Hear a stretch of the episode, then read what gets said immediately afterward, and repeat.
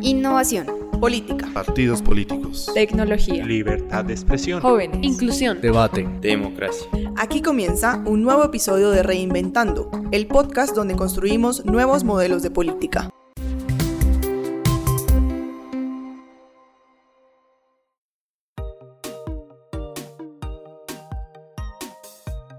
Hola, bienvenidas y bienvenidos a Reinventando, el podcast donde construimos nuevos modelos de política. Están escuchando el séptimo episodio de nuestro podcast y en esta ocasión los acompaño yo, su anfitriona Diana Cárdenas. La diversidad cultural es una característica esencial de la humanidad y por eso en este episodio tenemos unos invitados muy especiales con quienes estaremos hablando sobre el reconocimiento y el fortalecimiento de diversos grupos poblacionales, tanto al interior de partidos y movimientos políticos como en los espacios de participación como pueden ser eh, los cargos de elección popular. Por eso nos acompañan cuatro invitados muy especiales. Démosle la bienvenida a Luis Felipe Ramos, presidente del Partido Liberal de Chile. También nos están acompañando Ariadna González, directora ejecutiva de Derechos Políticos Electorales Indígenas, y Augusto Hernández, abogado, consejero electoral y presidente de la Comisión Especial de Derechos Político-Electorales de los Pueblos y Comunidades Indígenas del Instituto Estatal Electoral de Hidalgo en México. Y finalmente nos acompaña y le damos la bienvenida a Mae Montaño, asambleísta nacional de Ecuador. Muchas gracias a todos por acompañarnos. Una de las características recurrentes en las sociedades latinoamericanas es la diversidad.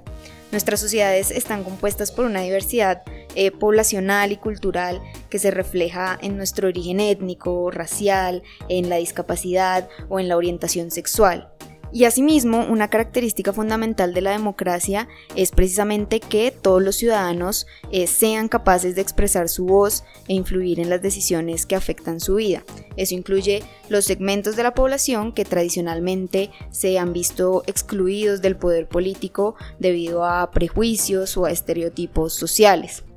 La diversidad dentro de los partidos eh, debe ser real, de manera que todos los individuos, sin importar eh, cuál sea su origen, pues puedan contribuir a los procesos de formulación de políticas y de toma de decisiones. Eso implica, digamos, que tengan acceso a puestos de elección popular y oportunidades pues para representar al partido ante públicos más amplios.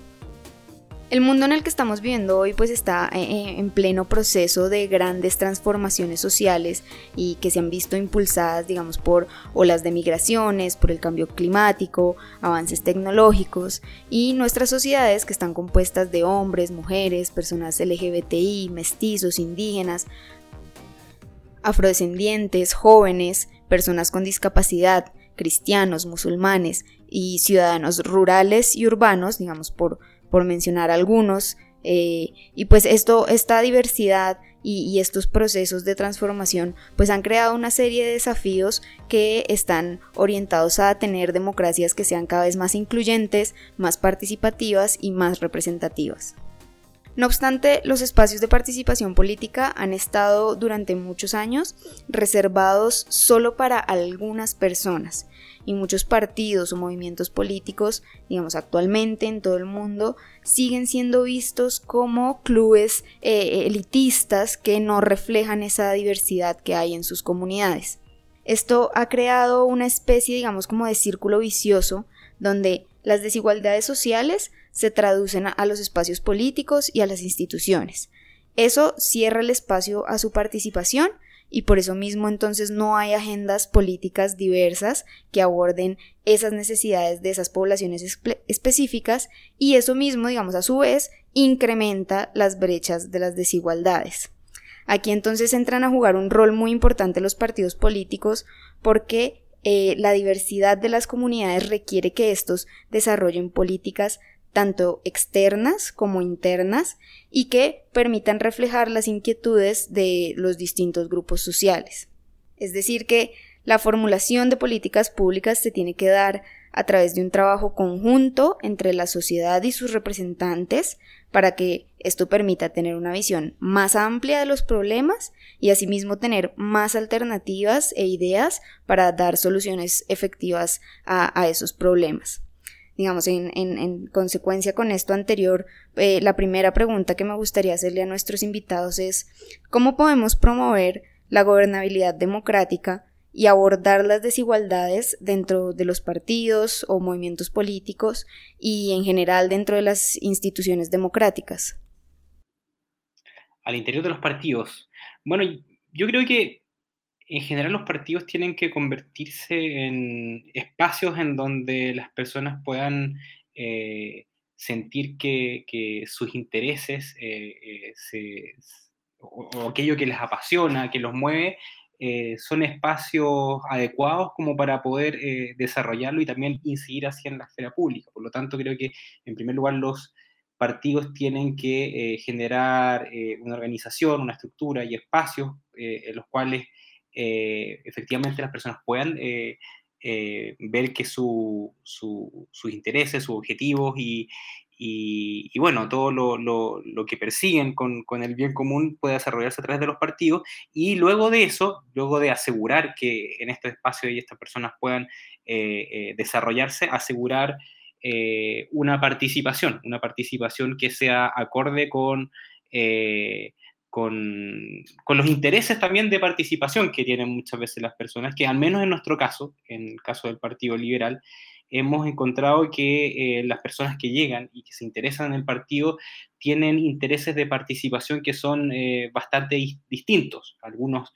por ejemplo, están más interesados en participar eh, de toda la vida política del partido, algunos solamente se centran o están más interesados en participar en, en aspectos más sectoriales, no, no, necesariamente en todas las áreas de, del partido. Eh, por ejemplo, algunos son más interesados, qué sé yo, en medio ambiente, en el área de salud específicamente, etcétera. Otros son más bien activistas. Pero bueno, lo que creo que el gran desafío para, para tener una, una, buena participación y una, y una gobernabilidad que estimule y que en definitiva eh, cumpla con todas las expectativas que deben tener los partidos hoy en día, es justamente que eh, todos puedan tener una participación eh, eh, que cumpla las expectativas de acuerdo a los intereses de participación de cada uno de las personas. Bien, pues sí, es, es, una pregunta muy, muy, importante que nos hemos venido haciendo aquí en el Instituto Electoral del Estado de Hidalgo, en México, sobre todo porque, bueno, nos corresponde a los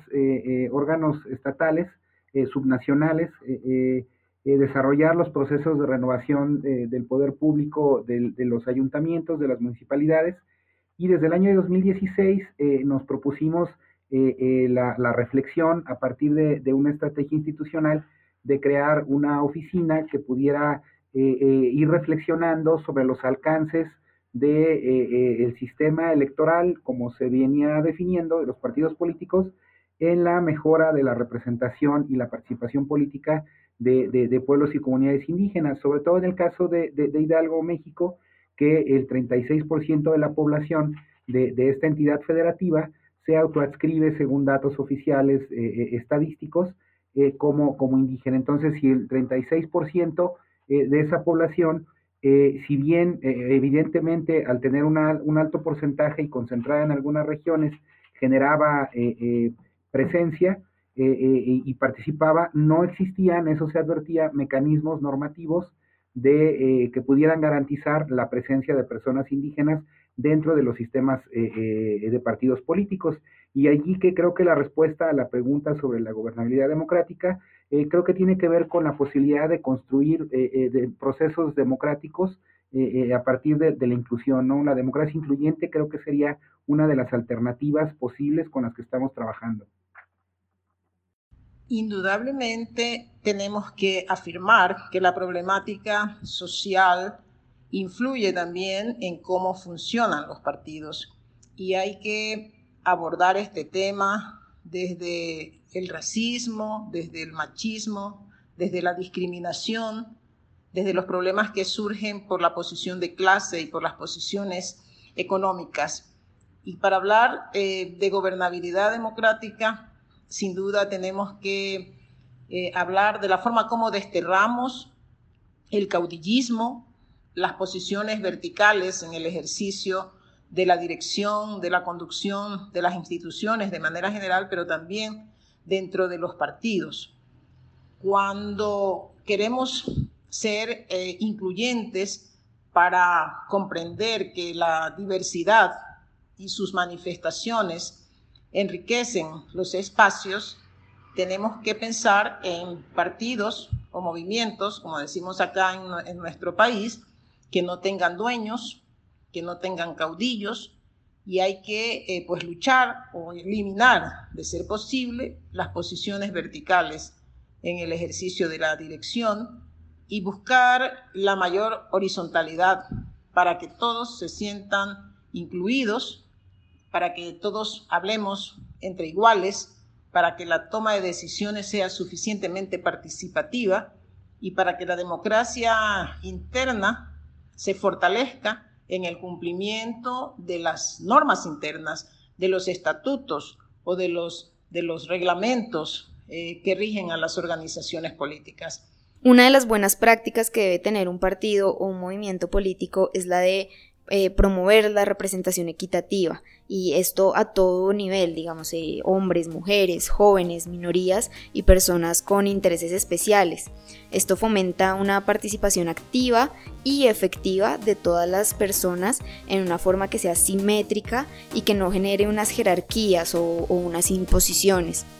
Digamos que como cualquier otra organización, los partidos eh, pueden ser una fuente de exclusión o inclusión social. Eh, sin embargo, digamos, hablar de una democracia representativa dentro de la cual se encuentran estos partidos políticos, pues hace referencia a, hablar de una inclusión de todos los sectores de la población a un mismo nivel.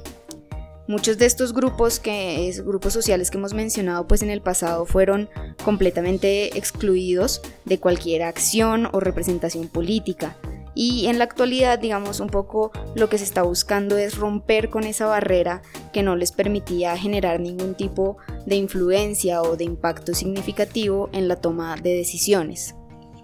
Por eso es importante que los partidos eh, se tomen en serio la participación significativa de mujeres, de jóvenes, de personas afrodescendientes y de pueblos indígenas, asegurando que estas personas cuenten con el espacio necesario para ejercer su voz y su voluntad y, de esta forma, digamos, eh,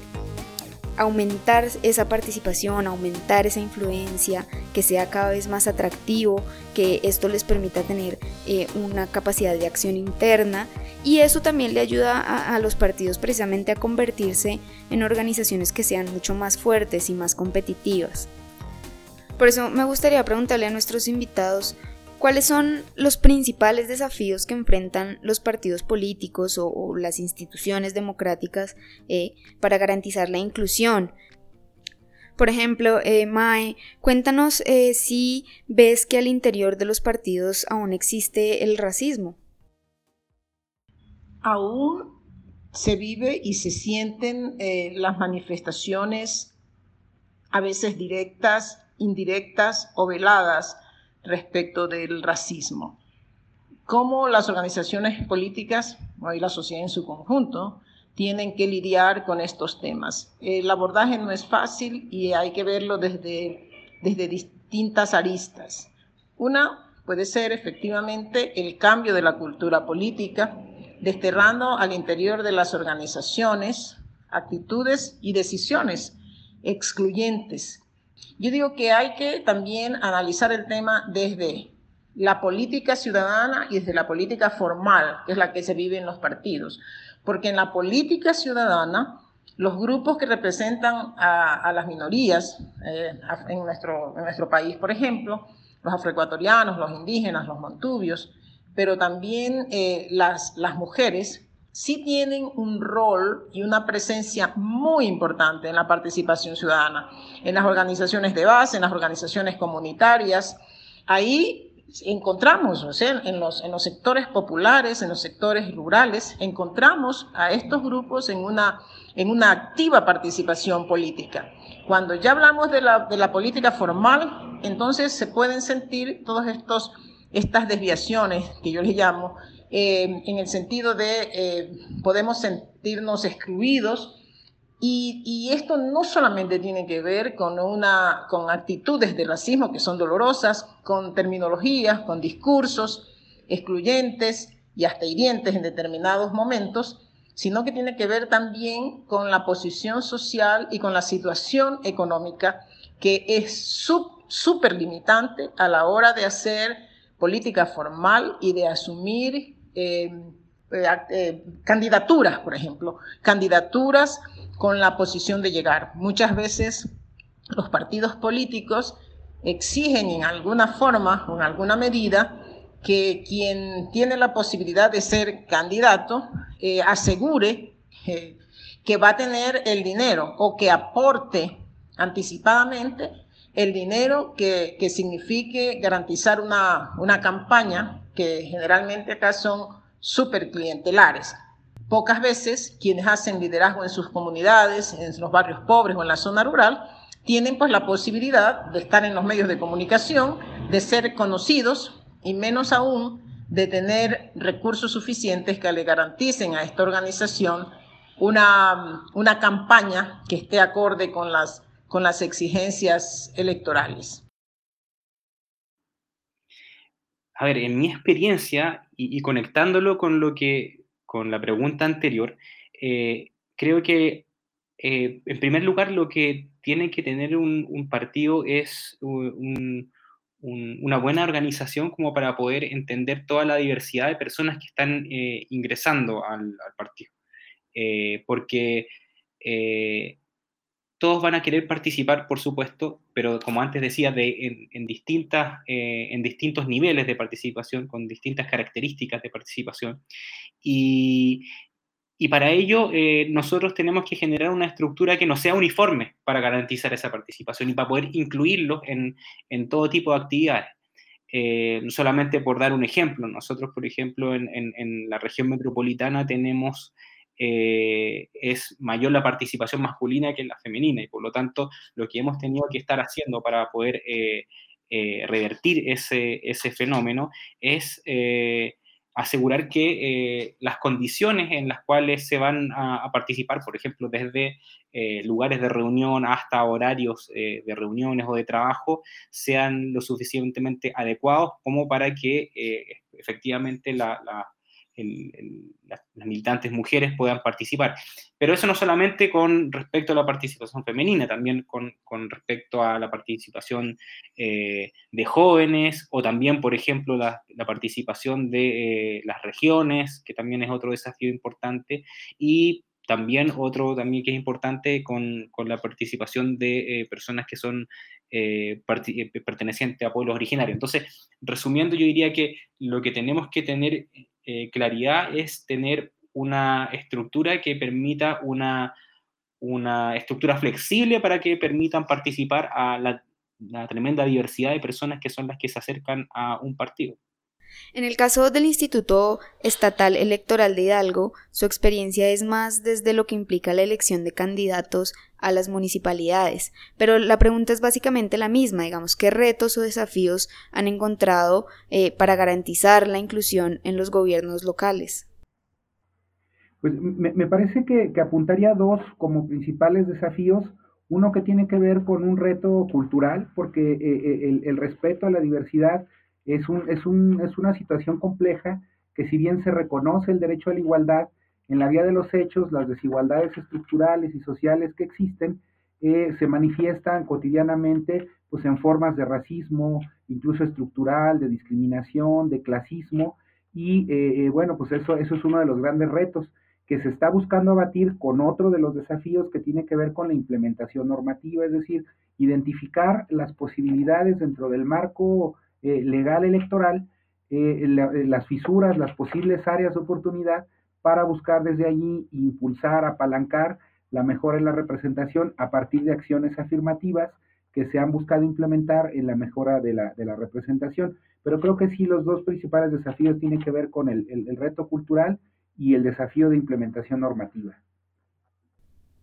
Claro, y es que precisamente como lo mencionábamos eh, hace un poco, digamos, en el siglo XXI, lo que estamos tratando de buscar es que se promueva la voz y la voluntad de todas las personas en la política. Este es su derecho y garantizar la diversidad dentro de los partidos políticos pues contribuye, como, como lo mencionábamos, a que sean más fuertes y más exitosos. Existen muchas maneras en las que podemos eh, promover la inclusión dentro de la política, digamos, por ejemplo, puede ser a través de sistemas electorales que sean más amigables con los grupos históricamente discriminados, puede ser a través del uso de cuotas de género, eh, de listas electorales que sean exclusivas para pueblos indígenas o para personas afrodescendientes, eh, por medio de financiamiento público que esté asociado, digamos, a un mínimo de candidatos jóvenes en puestos alcanzables, eh, a través de la adopción de mecanismos eh, adecuados que garanticen la cero tolerancia al acoso y a la discriminación, entre otras. Digamos, ustedes han mencionado algunas estrategias como estructuras flexibles y horizontales, pero, ¿qué otras estrategias pueden tomar los partidos y los gobernantes del siglo XXI para tener procesos que sean más inclusivos y que garanticen la participación y la representación de toda esa diversidad que compone a las sociedades latinoamericanas? Sí, claro. creo, que una de las estrategias tiene que ver, eh, eh, sí, eh, primero la sensibilización, la generación de conciencia dentro de los propios actores políticos y de las estructuras partidistas que han venido trabajando de una manera, pero que eh, eh, se puedan ir traduciendo en mecanismos, yo diría, de rediseño o de reingeniería institucional a nivel de los propios institutos eh, políticos, para que a partir de estas nuevas formas de convivencia al interior de cada partido político se pueda traducir en una reingeniería efectiva del propio sistema político electoral. Y en la medida en que se logre garantizar una, mejora en la representatividad de la diversidad cultural en los órganos de gobierno, en las instancias de toma de decisión, me parece que esa reingeniería eh, eh, eh, en, el propio sistema político y en la toma de decisiones, pues tendrá, tendrá las mejores garantías de, una mejor gobernabilidad de cara a un siglo XXI, yo diría más moderno en términos del respeto a la diversidad y el reconocimiento a las diferentes formas de pensamiento que conviven en una sociedad, pero que no han logrado convivir desde el punto de vista normativo en el régimen de partidos políticos.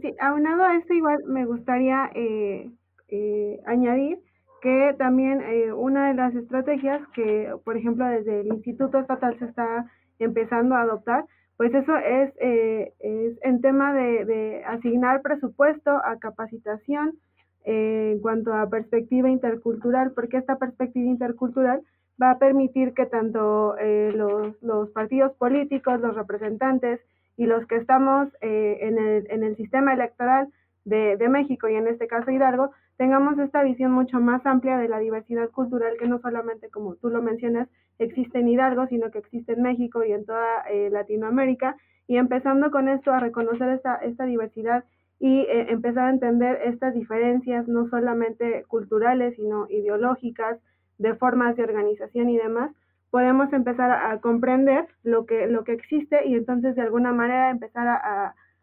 trabajar sobre esas diferencias y no tratando de, de, homologar y de ver todo como si fuéramos eh, o como si fuera un, un, una, sola, una sola dirección, sino existen varias directrices que se pueden seguir. En el contacto permanente que mantenemos con la gente en distintos sectores,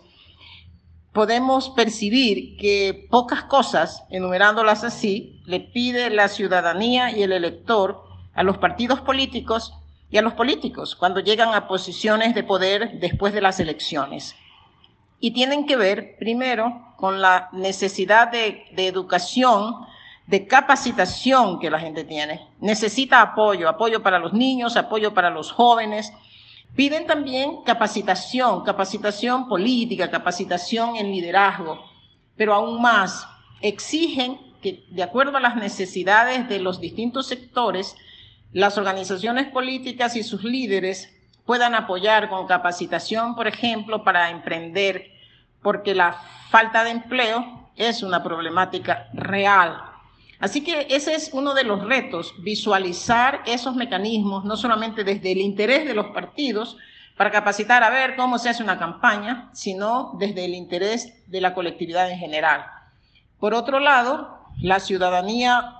le exige a los partidos que no tengan una, una presencia fugaz solamente en el tiempo de campaña y que luego desaparecen. Y esa sí es una crítica permanente, permanente. Dice, estamos cansados que los políticos y los partidos nos utilicen, así, se siente la gente, así se sienten los, los, líderes de los que hablamos en el punto anterior, estos líderes de la política ciudadana, que son buscados con afán durante la campaña, son en alguna forma utilizados a través de una relación clientelar Pasada la campaña, los partidos desaparecen y los líderes políticos también. Y las autoridades, algunas de las cuales recibieron el apoyo ciudadano, se vuelven inalcanzables. Y esa es una crítica profunda y es un reto que no va a ser fácil, que no es fácil para las organizaciones políticas. Tenemos que estar permanentemente en contacto con la gente, tenemos que servir de enlace con las instancias de poder y de decisión, porque ellos están buscando resolver sus, sus problemas y necesitan que les apoyemos en sus proyectos comunitarios, que les, estemos ahí para darles una asesoría. Yo digo que no es fácil porque generalmente fuera de campaña eh, no, no, se encuentran eh, los mecanismos y las vías para conseguir estos apoyos para la gente, para sus proyectos deportivos inclusive, para sus proyectos culturales. Cuando trabajamos con los afroecuatorianos, en distintos sectores eh, urbanos populares. Por ejemplo, la cultura está presente y con, la, la, población indígena también. Los temas culturales son, son fuertes y hay que darles un apoyo. Y en el tercer lugar, piden que haya democracia interna. Es increíble. Están cansados que ellos se sienten desde fuera, o sea, no solamente desde la militancia, sino desde fuera, que no hay respeto a esa militancia, que no hay un reconocimiento a quienes están permanentemente trabajando por el partido y que se pasa por encima de ellos para nombrar a dedo a los candidatos o a quienes hacen dirigencia en distintos niveles dentro de la organización política. Esos son los retos que hay que abordar y hay que encontrar los mecanismos para lograrlo. Mira, nosotros lo que hemos hecho hasta ahora es que nos hemos preocupado mucho de, de el objetivo del partido es ir creciendo con una unidad política, una clara identidad ideológica y también con un respeto eh, eh, por, el grupo humano, por la comunidad que, genera un partido. Y para eso eh, creemos que es indispensable tener grupos de, monitores, de personas que se están encargando del reclutamiento y que se encargan justamente de ir identificando cuáles son las características, los intereses de, las personas con la finalidad de agruparlos en, en valga la redundancia, grupos eh, donde nos permitan eh, darle la mayor, eh, las mejores condiciones de participación posible. Porque no basta solamente con utilizar, por ejemplo, plataformas como, qué sé yo, Zoom, Skype para, para, para la participación cuando hace, ocupando, por ejemplo, em, eh, plataformas tecnológicas, porque muchas veces los horarios no coinciden o, el tipo de reuniones hace que sean mejores, diferentes temas sean mejores, eh, mejormente tratados eh, en forma personal. Entonces, yo creo que lo fundamental, y conecto con, nuevamente con, con, la respuesta anterior, es tener una estructura flexible, en este caso un grupo de monitores que, de coach que eh, se encargan de eh, ir identificando eh, las características de las personas que han ingresando, sus problemas, sus intereses, para justamente adaptar las reuniones de trabajo, el partido en definitiva, para una mayor participación. Creo que eso es hasta el momento lo que nosotros en el Partido Liberal hemos realizado. Ustedes nos comentan algunas estrategias muy interesantes que van eh, pues desde cómo se configuran las estructuras internas de los partidos eh, para que sean más flexibles, por ejemplo, o la necesidad de brindar capacitación tanto en periodos electorales como no electorales, eh, o la asignación de recursos a estas estrategias que permitan mayor inclusión.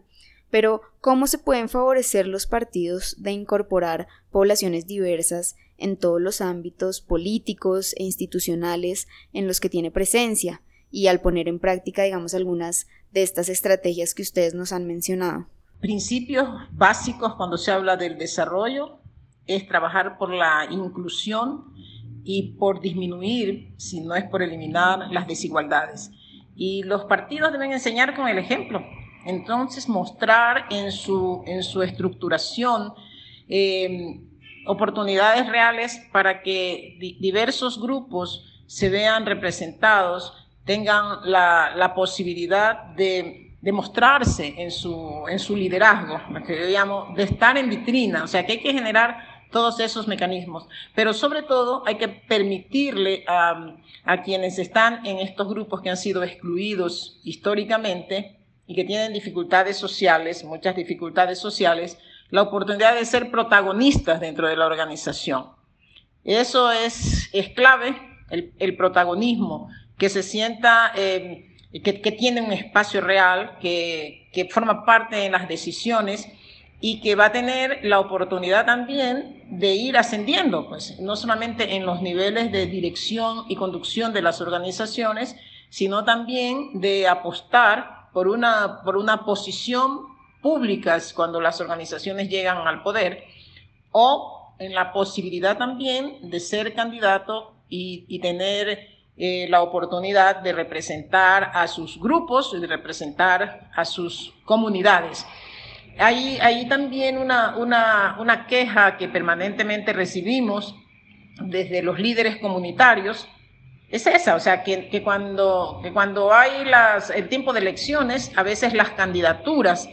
no representan a esta, a esta diversidad. Así que ganan los partidos y ganan las sociedades cuando incluimos y cuando disminuimos las desigualdades. Bueno, los partidos políticos eh, en general lo que buscan es representar de, la mejor forma a, la sociedad, o al menos una parte de la sociedad, y, actualmente las sociedades eh, en general, y la chilena no es la excepción, son, son sociedades muy diversas. Eh,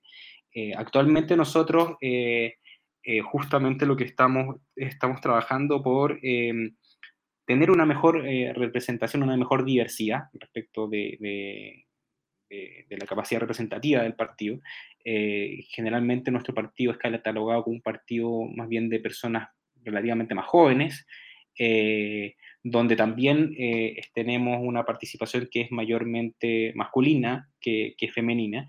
Y, nosotros creemos que esto tenemos que diversificarlo. También tenemos representantes, por ejemplo, en pueblo originario, etcétera, pero lo que queremos es tener una mayor representación y diversidad dentro de las estructuras del partido, desde la directiva hasta el Consejo General, etcétera, y en todas las instancias, porque de esa forma es la, forma en que podemos eh, representar de una forma más adecuada eh, nuestros principios eh, de acuerdo y, conectarlos con la diversidad que supone la sociedad actual. Y para ello justamente nosotros nos, embarcamos, hicimos un examen del partido y eh, llegamos a la conclusión de que teníamos que cambiar la estructura del partido, toda la estructura del partido, porque para poder alcanzar a esa diversidad o, representarla de mejor forma, necesitábamos cambiar desde todos los estatutos para todos los órganos del partido y así asegurar, por ejemplo, participación paritaria de acuerdo a género en, todos los órganos del partido y también asegurar una participación igualitaria de todas las regiones y, también crear espacios eh, específicos en donde eh, podamos también tener una, mejor eh, conexión y, más adelante también una mayor representación con, por ejemplo, pueblos originarios. Bueno, creo que en primer lugar, pues el, reconocer esta, esta diversidad, pues propiamente a los partidos políticos y a los mismos gobernantes que, estén en el, en el, poder, por así decirlo, pues les brindaría a lo mejor un cierto tipo de legitimidad eh, más amplia entre, entre la sociedad que ellos eh, están gobernando, puesto que se reconocería que todos esos grupos, esas diversidades existen y que son, eh, son esos mismos grupos tan diferentes que son tomados en cuenta desde las instancias de toma de poder, de toma de decisiones. Entonces creo que desde ahí la relación entre gobernantes y, y los representantes o los representados más bien tendría una legitimidad mayor en cuanto a, al, accionar político. Existen muchos beneficios para los partidos políticos y para las instituciones gubernamentales cuando garantizan que todos sus procesos y sus estructuras sean más inclusivas. Eh, de hecho, esto puede ser beneficioso para ambas partes. Entonces, eh, por un lado, digamos, los partidos se nutren de un grupo más amplio y diverso que les permite desarrollar mejores ideas y plantear mejores alternativas para la formulación y la ejecución de programas o proyectos y, políticas públicas, eh, tanto para sus intereses específicos como para intereses eh, más generales de la sociedad. Y también les permite fortalecer los procesos democráticos con una mayor participación activa. Y por el otro lado, eh, mujeres, jóvenes y minorías étnicas pues encuentran un espacio de diálogo y de concertación de intereses que les permite llevar a la agenda gubernamental las problemáticas y las necesidades que, cada sector o que cada grupo eh, tiene desde sus propias perspectivas y con un conocimiento que sea más certero sobre cuáles serían las mejores formas eh, para abordarlo y solucionarlo. Y es que precisamente, digamos, hemos hablado un poco de los beneficios en general que trae eh, la inclusión para los partidos políticos y para las instituciones, eh, pero me gustaría entonces que empezáramos a aterrizar un poco más eh, esto a cada uno de los casos específicos de nuestros invitados. Y por eso me gustaría preguntarle a Luis Felipe, digamos, en tu caso eres uno de los presidentes de partido más jóvenes, eso, ¿qué impactos positivos ha, tenido, digamos, el, hecho de que el presidente del partido sea una persona joven y cómo eso ha cambiado la relación con, la ciudadanía. Yo diría que, más que el hecho de que el presidente sea percibido como, sea alguien joven, yo diría que más que nada el, Partido Liberal es percibido como un partido joven en general, por, por, toda, por todas las personas, en general por la militancia del partido. Y, eso en Chile eh, eh, ha significado, eh, ha sido positivo, porque eh, en general existe, tal vez como en la, mayor parte del mundo, una, resistencia un poco a los partidos más tradicionales, donde generalmente se identifican con, personas que ya llevan, tienen una trayectoria ya muy desarrollada, extendida en, dentro de la política. Y, y en este caso, un partido joven, no solamente con un presidente joven, sino con una militancia, con una directiva joven, eh, se ve, y, sin trayectorias eh, necesariamente políticas partidistas anteriores, sino que nacen con el Partido Liberal, en, diría que en casi la totalidad de, nuestros militantes, eh, significa para la ciudadanía una posibilidad de, un recambio y, y, una posibilidad de distinguirse de los partidos tradicionales, yo diría. Eh, precisamente y hablando de los efectos positivos que han tenido estas estrategias de inclusión, eh, me gustaría preguntarle a Ariadna y a Augusto sobre la estrategia que está implementando el Instituto Estatal Electoral de Hidalgo de reservar la elección de algunas municipalidades únicamente para candidatos pertenecientes a pueblos indígenas. ¿Qué efectos eh, positivos esperan ver de esta elección de candidatos eh, pertenecientes a pueblos indígenas que en estas elecciones que se realizarán en junio de este año. ¿Cómo esperan que eso cambie la relación entre los gobernantes y, las ciudadanías con estas nuevas reglas de juego? Sí, este, bueno, pues principalmente eh, el impacto positivo que, estamos buscando, pues es, es eso, ¿no? La representación de, de eh, y la representación y la participación de los integrantes de pueblos indígenas eh, y que sea una representación que se vea pues materializada realmente en el acceso al cargo, en, en, sí, en el acceso al cargo principalmente y que sea a través de ellos e, esta misma representación.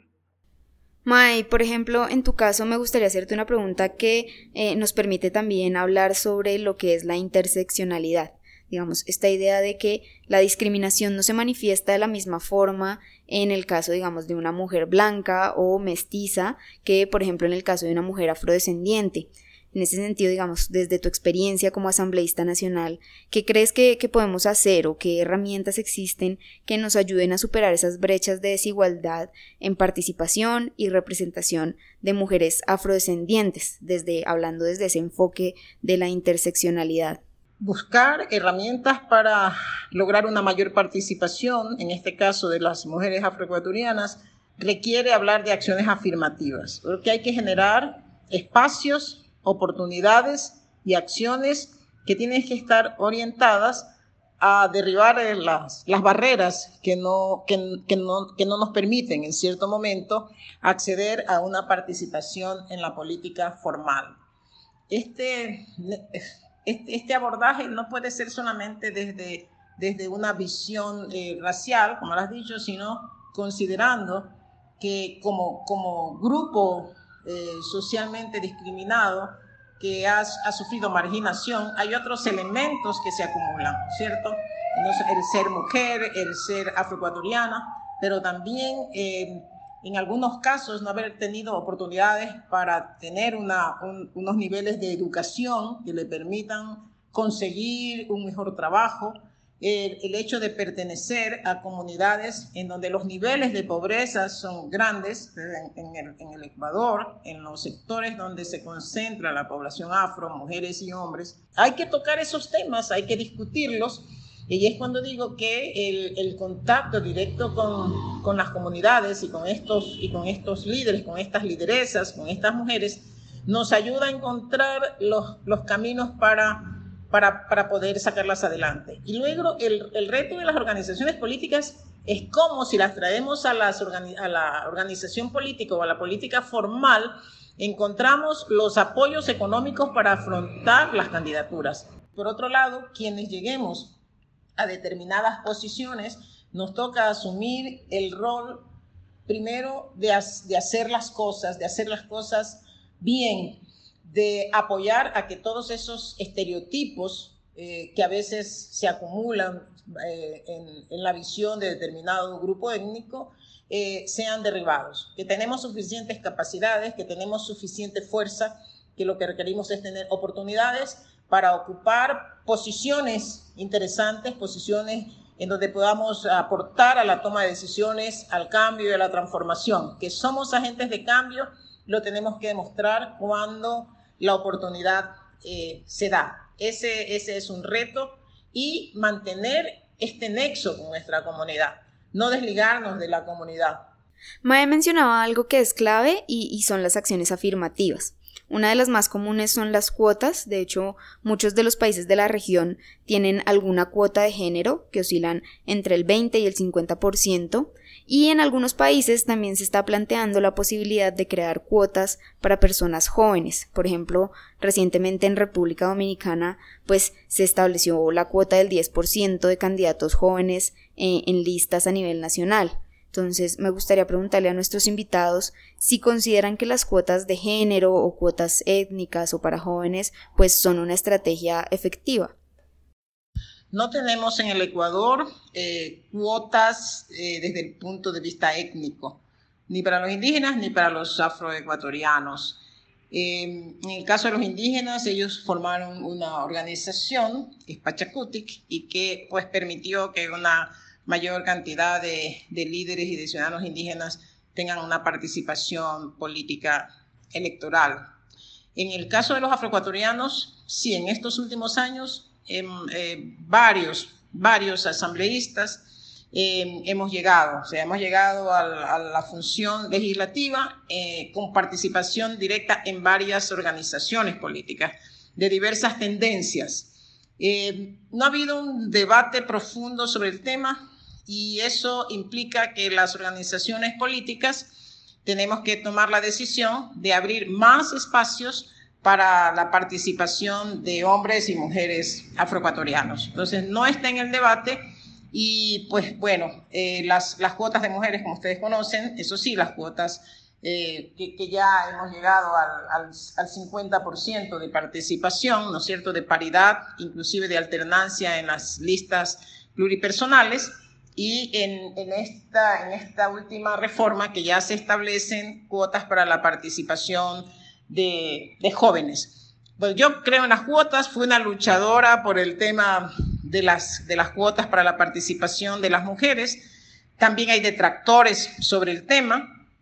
porque dicen que no solamente por ser mujer, que no solamente por ser joven, hay que llegar a esas posiciones. Hay que ver también eh, la, la, parte, la, parte positiva es las cuotas son para, para superar las brechas, las brechas históricas en grupos eh, históricamente discriminados y marginados. O sea, para, para eso se dan. Posiblemente llegará el momento en que ya no sea necesario. Eh, pues tener cuotas porque estas brechas han sido cerradas. Ojalá y eso se dé pronto.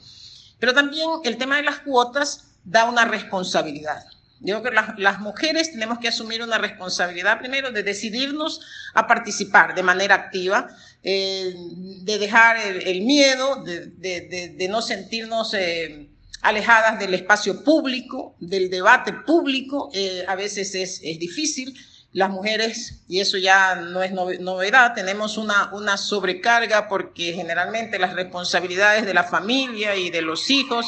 están, están sobre, sobre ella. Y también tenemos la obligación de preparar y de prepararnos para hacer bien las cosas, de hacer el compromiso de no repetir los esquemas machistas que tanto hemos criticado, porque a veces también cometemos ese error, o por mantenernos en el poder también repetimos y multiplicamos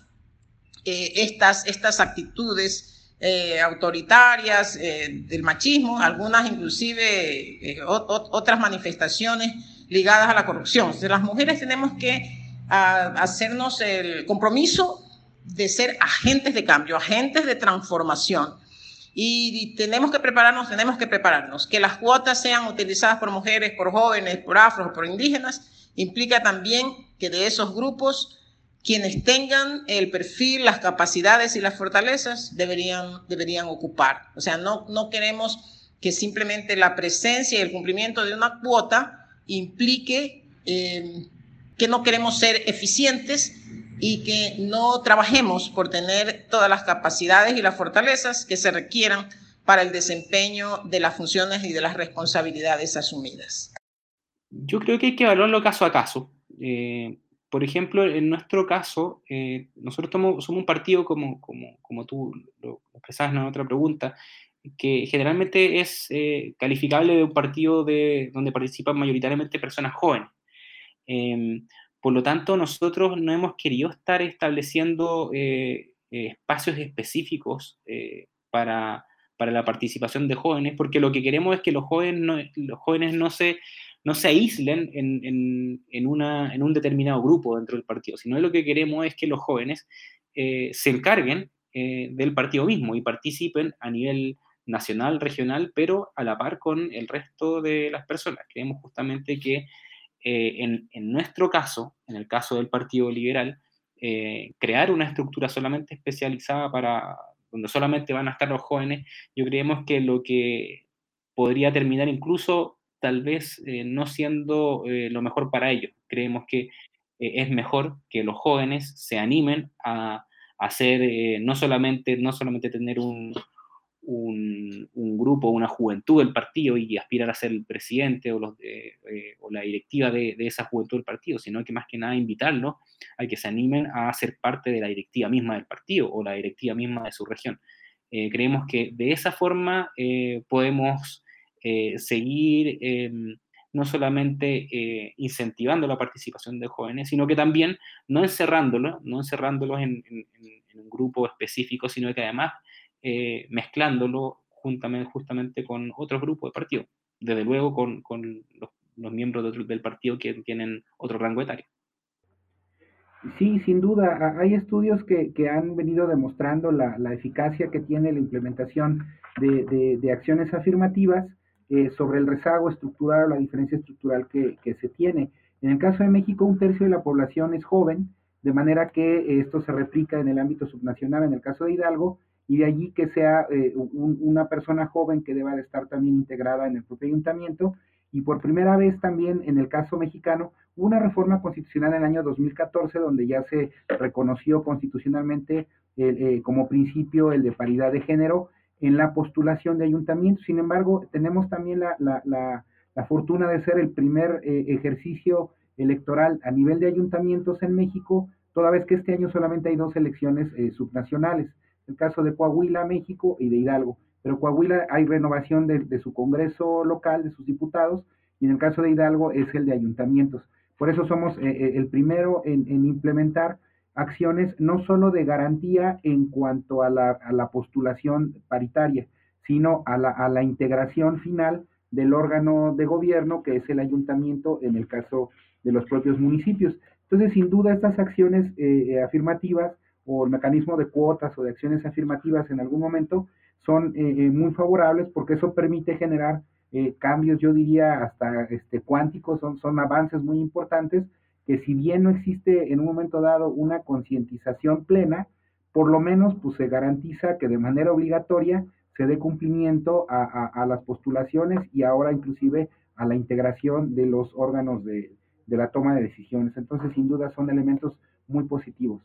Definitivamente en la respuesta que nos dan nuestros invitados, pues podemos ver un punto de encuentro respecto a lo que deben ser las acciones afirmativas, como las cuotas, pues han tenido un impacto muy positivo para abrir espacios de participación a los grupos sociales que han estado excluidos de la participación política y, son un punto de partida pues que trata de nivelar la brecha de desigualdad y de dar unos mínimos para la participación en igualdad de condiciones. Pero veo que hay también algo muy, muy valioso en el comentario que nos hace Luis Felipe, y es en la medida en que las acciones afirmativas pues tendrían que ser más la excepción que la regla. Las acciones afirmativas deberían ser medidas más bien transitorias que dan unas garantías de ingreso, pero que a largo plazo pues la invitación es que las mujeres, los jóvenes, los afrodescendientes y las personas eh, pertenecientes a pueblos indígenas pues se apropien de la totalidad de los partidos y que su presencia y su participación sea el común denominador. Creo que en últimas ese es el gran objetivo de estrategias como estas, que es un poco nivelar el campo para que la inclusión sea más la regla y no la excepción. Ahora, la forma, digamos, como la ciudadanía pues se involucra en política ha ido cambiando y ahora responde a unas dinámicas que son más horizontales, más informales e incluso digitales. Y entonces por eso digamos algunas de las recomendaciones que pueden adoptar los partidos y movimientos políticos para que cada vez sean más inclusivos, pues pueden ser, por ejemplo, crear procesos de selección de candidatos donde a estos grupos se le garanticen espacios en las listas con posibilidades reales de quedar elegidos. También se puede garantizar su representación en los comités directivos, eh, a través de la asignación de recursos a comités encargados de promover la participación de poblaciones diversas o, por ejemplo, a través de la promoción de educación en democracia, especialmente eh, para crear una cultura democrática y ciudadana en la que se reconozca el valor que tiene eh, la participación en, los ámbitos políticos. Y adoptar este tipo de estrategias pues es, es, muy importante porque es que la inclusión de personas dentro de un partido o dentro de un movimiento no puede quedarse en ser una fachada ni un formalismo. Finalmente creo que es importante decir que eh, reflejar la diversidad que existe en una comunidad es, es muy importante para los partidos democráticos porque esto refuerza la importancia del activismo político y la utilidad que tiene la afiliación partidista. La participación de mujeres, de jóvenes, de afrodescendientes e indígenas, pues no se puede limitar a ámbitos formales, sino que su participación debe ser sustantiva, sobre todo en los aportes que estas personas eh, pueden hacer a la formulación de políticas y a la toma de decisiones. Queremos recordarle a las personas que nos escuchan que pueden encontrar mucha más información sobre estos temas en todos los materiales que Red Innovación tiene disponibles, en los manuales como el de reflexionar, reformarse y reconectarse y en todos los demás manuales, videos y todo el contenido que ustedes podrán encontrar en nuestra página web www.redinnovación.org. A nuestros invitados, a Mae, a Luis Felipe, Augusto, Ariadna, muchísimas gracias por habernos acompañado en este episodio del podcast. Sin duda la inclusión eh, al interior de los partidos y de las instituciones democráticas eh, seguirá siendo un desafío y esperamos que con el trabajo que cada uno de ustedes realiza y el trabajo que realizamos desde Red Innovación, pues sigamos eh, promoviendo una cultura de espacios de participación y de representación, de modo que podamos tener unas instituciones mucho más sólidas y con eso unas democracias más fuertes. Nuevamente, muchísimas gracias a todos y todas. Bueno, muchas gracias a ti, Diana, un gusto. muchas gracias a ustedes por, la, por el interés. Así es, muchas gracias. Gracias a ustedes. Para nuestros oyentes, un saludo y muchas gracias por escucharnos en Reinventando, el podcast donde construimos nuevos modelos de política. No olviden seguirnos en nuestras cuentas de Spotify y de iTunes, donde podrán encontrar nuestros episodios anteriores y estar pendientes de los nuevos episodios que lanzaremos. Nos despedimos y nos escuchamos en un próximo episodio.